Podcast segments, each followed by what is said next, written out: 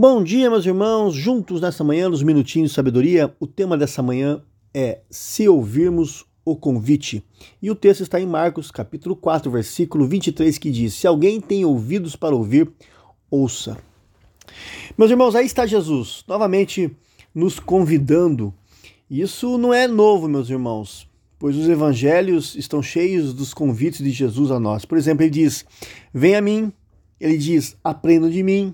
Ele diz: venham e bebam da água. Ele diz: siga-me. O convite de Jesus é um convite manso, meus irmãos. E é manso como manso é o nosso Senhor Jesus. Né? Ele diz lá em Marcos 11, 29, Aprendei de mim, porque sou manso. E nós podemos aceitá-lo sem receio ou medo de nos achegar a Ele. Isso é muito especial, meus irmãos, porque Ele bem poderia nos dar ordens.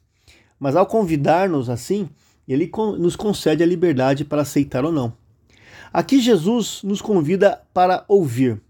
Mas o que ele está querendo dizer? Não é verdade que todos temos ouvidos, mesmo que alguns possam estar um pouco um pouco danificados, né? Todos nós temos ouvidos. Mas precisamos entender, meus irmãos, que tipo de ouvir é esse?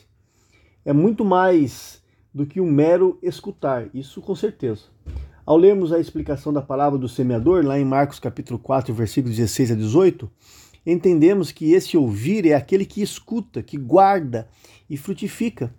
É o ouvir com o coração que permite que a palavra de Deus penetre no seu íntimo, tomando posse do seu modo de pensar e modificando aí o seu agir. E somente quem ouve assim poderá aprender com Cristo, meus irmãos.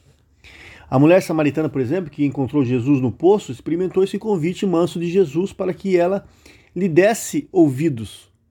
Quem relê essa história, perceberá como um, um escutar casual é transformado, meus irmãos, num ouvir que acolhe de verdade e que muda o coração e que leva uma ação.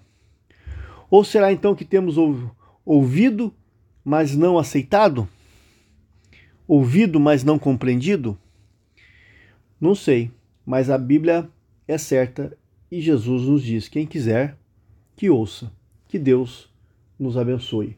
Pai, abra os nossos ouvidos para que possamos compreender o teu convite, que é manso, que é gentil, que alegra o nosso coração. Senhor, que nós possamos realmente escutá-los, não só com a nossa mente e os nossos ouvidos, mas com o nosso coração. É o que eu peço. Em nome de Jesus. Amém.